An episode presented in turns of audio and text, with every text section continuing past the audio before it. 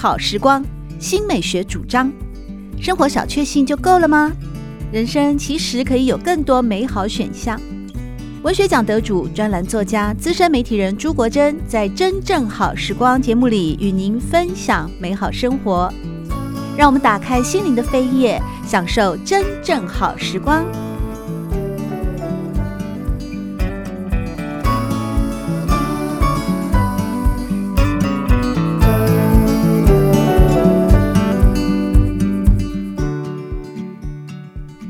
众朋友们好，在今天真正好时光的节目当中，我们邀请到的是名诗人，也是知名作家林信杰，和大家来分享的是《更好的生活》这本书。信杰你好，大家好，我是林信杰。更好的生活啊，呃，在这一次全新出版的这本书，说是一个十周年的增订新版啊，这十周年来。为什么会要再去增订它，以及这个更好的生活呢？这本书其实是你们对选了非常具多具有代表性的好诗啊，来介绍给读者。可不可以先跟听众朋友们分享一下，就是在这一次十周年增订新版的《更好的生活》当中呢，你们又增加了哪一些更丰富我们的视野或者是心灵的内容呢？好，呃，《更好的生活》这一本书呢，其实。一开始是在幼师文艺的两年的连载专栏，是从二零零九到二零一年，呃，一零年。那一零年结束这个连载之后呢，二零一一年的春天就出版了这一本《更好的生活》。原先的设想是因为大家都觉得，哎，好像读诗的感觉非常非常美妙，但是如果要去深入的探讨这首诗的情感或是想法的时候，好像会有一些障碍，会觉得这个诗句啊，就是最最难的部分是每一个字我都认识，可是当这些字呢串起来成为一个句子，或成为一个段落的时候，我们反而好像抓不到它真正的意思是什么。所以原来的设想就是在幼师文艺的那个专栏里面，每一个月就介绍一一一位诗人以及他的代表作，那去谈这首现代诗它背后的意义可能是什么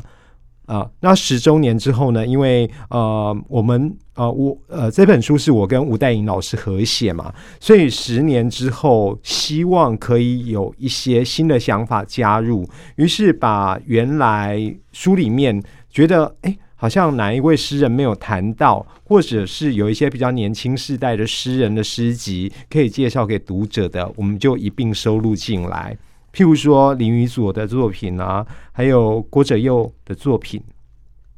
哦，对，还有那个。罗玉佳也是后来才加进来的吗？嗯，因为在《更好的生活》这本书啊，在前面几个当然都是大家耳熟能详的大诗人啦，像是呃郑愁予啦，像是余光中老师、杨牧啊、陈玉红啊、吴胜等等啊，陈黎。但是到了后半段呢，有许多年轻的作家，可是他们就是整本书的选集啊。因为在这里面没有看到他们的单一作品，比方说像《让整个世界绽放》李长青的，你们选了一段话是“爱与寂寥都曾经发生”。另外也有呃林玉德，呃林玉德这个是有选他的《亮者》呃这首诗。那在这本书，其实我觉得啊，就像我们刚才林信杰老师和大家分享的一样，不但是更好的生活啊，而且带给我们更好的阅读经验。刚刚呢，信杰老师跟大家提到说，哎，好像我们大家啊，也都会难免都会读一下现代诗啊，特别是第一首就选了徐志摩的《偶然》。《偶然》呢，不仅仅是非常优美的一首诗，同时也被改编成流行歌曲啊。我是天空里的一片云，哎，这样大家有没有熟悉了？关于这首诗啊？确实，我们常常哦，不管是唱也好啊，读也好啊，往往就是会在嗯诗词之间哦，文字之间带给我们的那个意境。比方像《偶然》这首歌，也是在这次邀请到林心杰老师来和大家分享的《更好的生活》这本书里面的所编选的第一首徐志摩的作品《偶然》。然后最后，我记得那时候是谁唱的啊？一个民歌手嘛，哦，是。然后最后拉了高音，你我相逢在黑夜的海上，你有你的，我有我的方向。你记得也好，最好你忘掉，在这交汇时互放的光亮。哎，我竟然会唱哎，表示我有点年纪了。这首诗啊，非常的白话，非常的好记，也非常的好唱。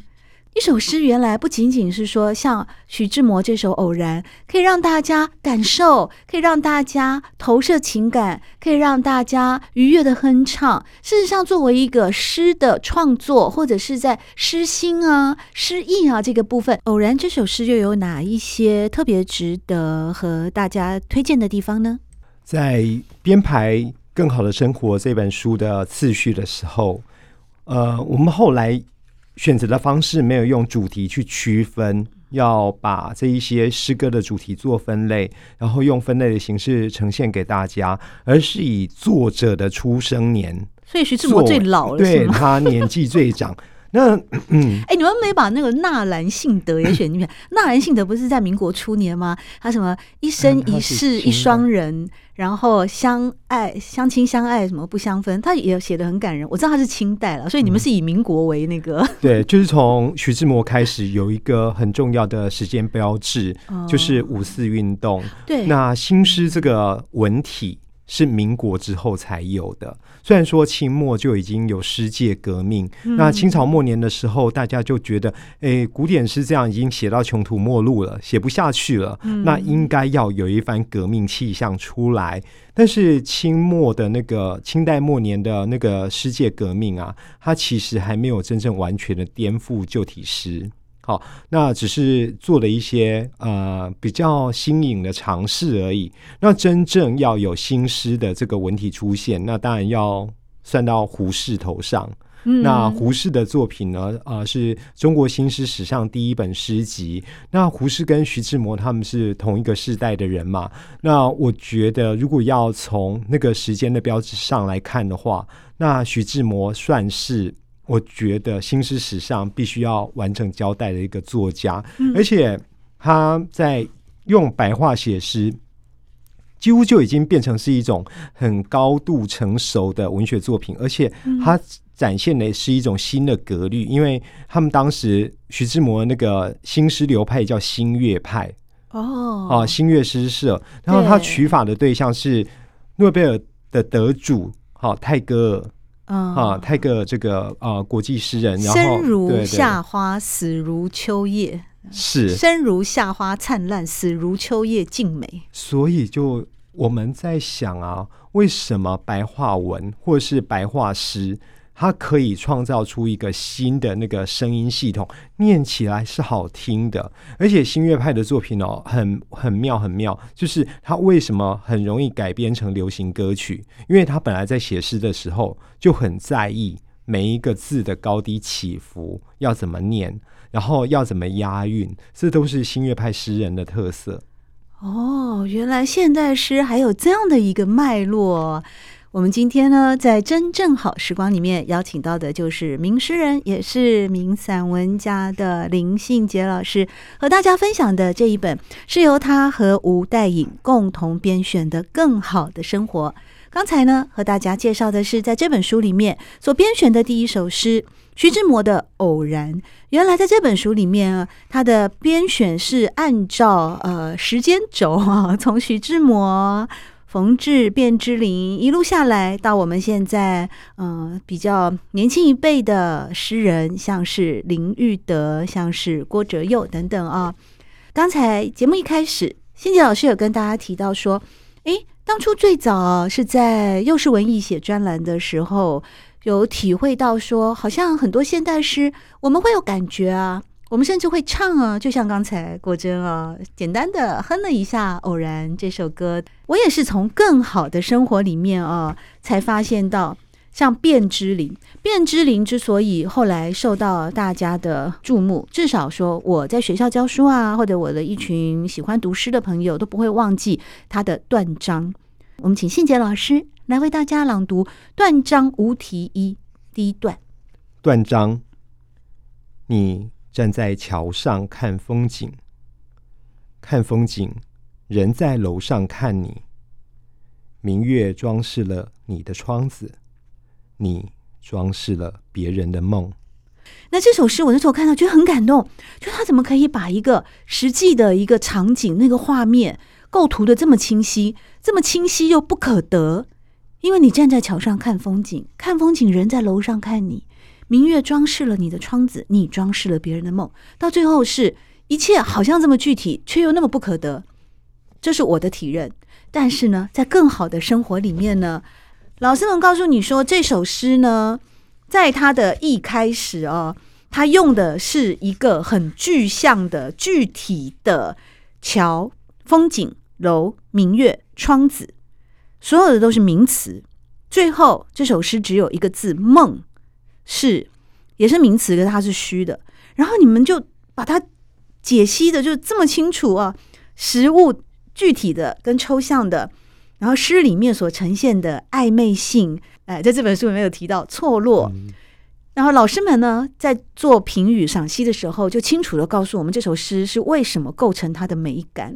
这也让我觉得很震撼呢。很震撼的原因是我以后也要这样子教我的学生读诗嘛。可是我自己本人就是这样，哇，好美哦，哇，好感动哦，是一个很朦胧的一种感受。信杰老师呢，你觉得说你跟戴颖老师在编写嗯更好的生活的时候，你们要除了带给我们一个。理性上的认识，当然在感情上也都有啦。可是像我这样的读者啊，我这样子完全感性的读者，你会建议我怎么样来读更好的生活呢？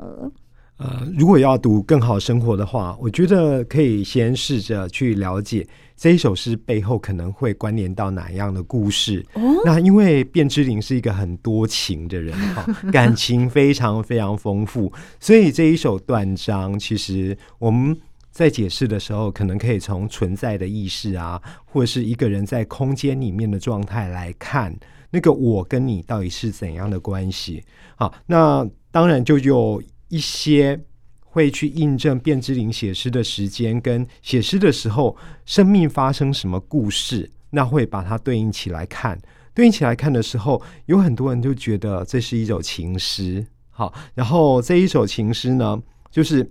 这个你。很无意的出现在某一个人的梦中，所以呢，所有的那个凝视、注视，你在看风景，然后人在看你，那所有的看的这样的一个人类的活动，就会变成是一个精神状态的投射，所以那个潜藏的很可能就是那个叙事者我。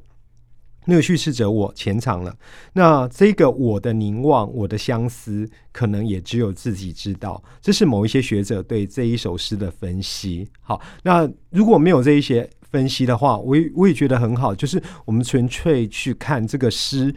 带给我们的画面感，其实就已经很享受了。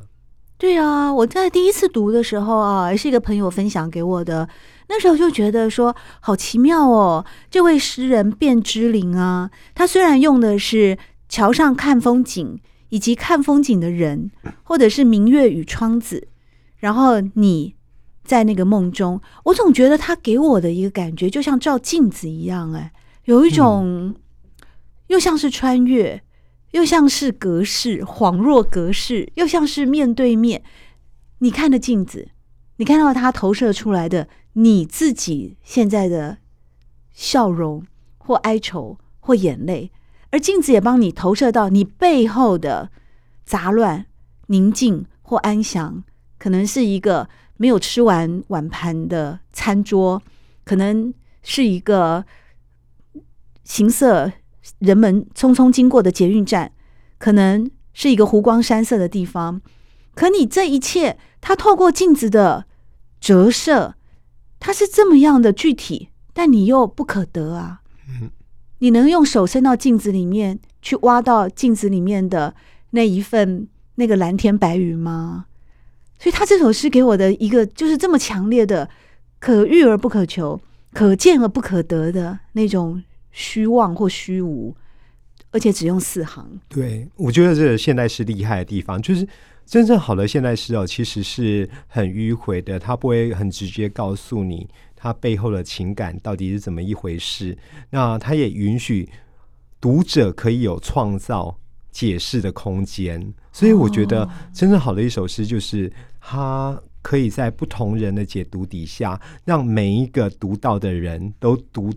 阅读者，每一个阅读者读到的不只是这一个诗作本身，阅读者也可以透过诗诗的这样的一个呈现，嗯、读诗的过程里面有投注了阅读者的心事。对啊，就像是一个庞大的有辐射力的那种啊，核子反应炉嘛，这样不太对，这个形容好像有一点。有一点那个危险性哦，真的，我常常觉得啊，很好的诗啊，或者是让我有感动的诗哦，它不一定要字数很多，也不一定要有一些难字啊，还要查字典的啊，或者出现一些嗯我不认识的一些物体啊、物件啊，其实就很白话的，但是经过一个诗人的诗心的重组。跟凝视之后呢，会带给我们读者非常非常多丰富的感受。我当然也相信每一个人很可能从这首诗里面哦，不同的诗都会启发每个人不同的呃诗心的那个部分哦。肯定每个人都有，只是说，也许你要看卞之琳啊，也许你要看郑愁予啊，也许你要看到余光中，也许你要看辛弃疾啊啊！怎么会冒出辛弃疾呢？因为辛弃疾是爱国诗人，我这个穿越的有一点远了一点哦。那在今天的节目里面，我们邀请到的是名诗人，也是名作家林信杰，来和大家分享的是更好的生活。在这本书里面，我也发现到一个很奇妙的现象，就是在每一首诗的后面，你们在做赏析的时候啊，没有句名哎，所以到底是呃戴颖老师写的，还是信杰老师写的？你是在嗯玩一种阅读的趣味性吗？还是故意要有一种合体的错觉呢？呃，这是很刻意的，把所有的那个。传述篇章的作者名字啊，放在书的最后面，好，就是书的最后面的索引的概念，对，就是索引那边才会有一个各篇作者的那个呃传述表。那这其实是呃在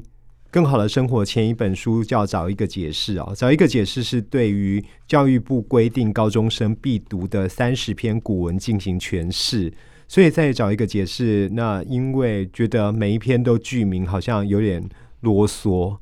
好，然后后来就也就觉得干脆，那就把每一篇的那个篇名的撰述者啊，就用附录的方式呈现，就附在书的最后面。而且更好的生活，我觉得，呃，对我自己来说啦，就呃，附录那边除了是我们各自的撰述作品，然后有一个对照表之外，那也有那个诗作的出处。出处就没有放在每一篇文章的正文里面，就是譬如说这一首诗是出自哪一本书、哪哪一本诗集，就会放在最后的目录页，在呃最后的隐诗出处这边。那另外还有一个比较特别的就是，好像读一首诗会让我联想到其他的文学作品，所以呢就会有每一每一篇篇章之后啊，本来应该要放在篇章后的那个推荐书单，嗯，那也。觉得这样的排版可能太凌乱，于是呢，就把每一篇文章想要推荐的那一些好书，就也放在最后，然后一口气呈现这样。哦，我那时候看的时候，看到最后有看到了附录里面有一个延伸阅读啊，我就觉得说，哇，这本更好的生活的编辑实在是很细心哦，还能够在这么丰富的一个文本的内容里面，提供我们继续延伸阅读的视野。在更好的生活里面啊，无论是吴岱颖老师或林信杰老师呢，在写评论的时候啊，就会引用更多人的作品，这些就是你的下一本书的参考书单呢、啊。刚才刚好讲到顾城，顾城的简历，我们先请信杰老师也朗读一下给大家听，好不好？好，简历，顾城的作品。我是一个悲哀的孩子，始终没有长大。我从北方的草滩上走出，沿着一条发白的路，走进布满齿轮的城市，走进狭小的街巷、板棚，每颗滴滴的心。我在一片淡漠的烟中，继续讲绿色的故事。我相信我的听众，天空，还有海上迸溅的水滴，它们将覆盖我的一切。覆盖那无法寻找的坟墓，我知道那时所有的草和小花都会围拢，在灯光暗淡的一瞬，轻轻的亲吻我的悲哀。好美啊！但我们也知道，顾城之前哦，嗯，最受经常受到大家引用的就是黑夜的，对对是，就是两行的诗，黑夜给了我黑色的眼睛，我却用它寻找光明。对啊，好经典的，就两行啊，这首诗就两行，对，对，就是朦胧诗的代表作。哦，对，大陆的呃，那一个就是从他们呃文化大革命结束之后，那年轻一代的写作者出现了，嗯、那他们的的诗歌革命就叫朦胧诗。那所谓的朦胧诗，就是大量的给你意象，那背后有多少的含义是要读者自己去挖掘跟体会的。就像黑夜给了我黑暗的眼睛，我却用它来寻找光明。这两句话当然有一种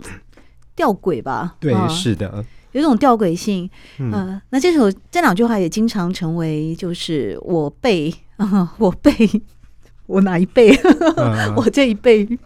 还有许多爱好文学的人或爱好诗的人哦，经常朗朗上口。这个实体叫做一代人。一代就是一这个世代的人哦，啊，就是顾城他们那个世代是经历过文化大革命的，所以也见识到那种呃精神状况被摧残，然后缺乏文化的一个视野会是怎样，所以他用呃黑暗这个形象来讲自己生存的那个时代，然后也用黑暗这个形象来暗示自己，我有一颗黑色的眼睛，可是我黑色的眼睛。我是靠这样的一个黑色眼睛去寻找光明的，嗯，所以好像是在绝望中成长，可是又不放弃希望。对，但是我们这种，我是六零年代出生了，七零八零年代出生也很喜欢引用这两句话，所以就 一代人一代有一代的哀愁，那一代有一代要对抗的黑暗和寻找的光明，在更好的生活里面啊。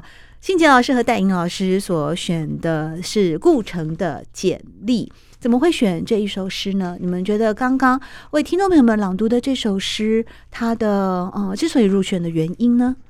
呃，《简历》这一首诗哦，它其实很妙，就是它一开始呢，呃，我们一般来写履历表啊，一开始通常是写自己什么丰功伟业吧？对对对，就是、我很乐观，我很爱笑。呃，学历啊，还有我的。呃，性格还有我的专长，我的才华是什么？所以简历一般世俗的定义大概就是要交代这一些东西。嗯，好，那可是顾城一开始开宗明义就说：“我是一个悲哀的孩子，始终没有长大。”那简历的结尾说：“灯光暗淡的一瞬，轻轻的亲吻我的悲哀。”所以呢，他把悲哀当作是简历里面自己的才华。所以，呃，这一个把悲哀当自己才华的人，其实对于生命的态度是比较狂野，然后也比较呃狂乱的。对，因为顾城他有一个有一颗非常非常敏感易碎的心，那几乎是活在自己的。精神想象世界里面，他他觉得他应该要活在伊甸园啊，或是一个理想国里面。那理想国里面呢，所有的女孩子都应该爱他这个男生。所以，这个男孩在追求爱情的经验里面，他其实做了很多世俗的人不会做的事情。对，所以呃，顾城的生命结局其实是比较让人觉得感伤的。而且很惊悚，对，很 惊悚，很很惊悚。而且所以有一部香港的电影叫《顾城别恋》，冯德伦演的，哦、就在演顾城他怎样就是创造自己的女儿国伊甸园，然后呃，他的妻子还有他的女朋友，他们三个人同居在一起，在纽西兰过日子的状况。那后来呃，顾城喜欢的那女朋友跑了，然后妻子要离开他的时候。顾城用斧头劈死了自己的妻子，嗯。啊，然后顾城自己选择上吊自杀，嗯，所以那那个结局真的很嗯很让人难过，因为顾城大概就是文革之后那一个世代最有才华的诗人之一，所以大陆啊就有一个主题专门在探讨，就是诗人之死。嗯，对，然后那个时代的诗人，我我觉得那或许跟顾城说的一代人的那个经验有关。嗯，他们在文化大革命里面，呃，其实有受到一些精神的刺激跟摧残。嗯，所以那集体的那个时代的文艺青年啊，那或许在追求精神的富足上面是有一点点缺憾的，才做出。这样子伤人也伤害自己的事情，就是在一个精神上的美好的乌托邦跟一个现实感的成就与满足当中呢，好像是一个经常两头呃摆荡的跷跷板一样嘛，哦。那一旦它没有办法平衡的时候，它过度倾斜的时候啊，就会让这些易感的、敏感的、呃纤细的心灵哦，啊、也很可能就是会嗯找到一个比较极端的一种释放的方法。不过刚才呢，欣杰老师有跟大家提到，就是说在《简历》这首诗里面，顾城呃他用悲哀来形容为自己在简历当中呢，也许最与众不同的。特殊的属于他的才华与特色，就让我想到另外一个也是英国大才子啊，王尔德。王尔德据说呢，他在入境美国的时候，因为我很喜欢他，他很多妙言妙语，但他后来他的现实生活也是很辛苦，他坐牢坐了很久。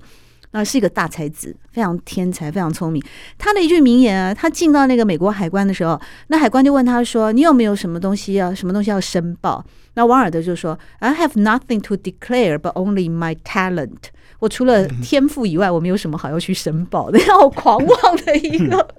那我其实相较起来，我还我觉得还是王尔德这种狂妄，嗯，有的时候也代表他的某一种呃积极性吧，哦，或者某一种嗯，继续把他的 talent、他的才华、他的呃所有的技艺拿来与这个现实对抗，并且不断的嗯继续的耕耘以及创造美好的文学作品。在今天真正好时光的节目里面，我们邀请到的是名诗人，也是名作家林信杰，和大家分享的是他与吴淡盈老师共同编选的新书《更好的生活》。喜欢朱国珍制作主持的《真正好时光》，欢迎您订阅、分享或留言，随时保持互动，一起共享美好生活。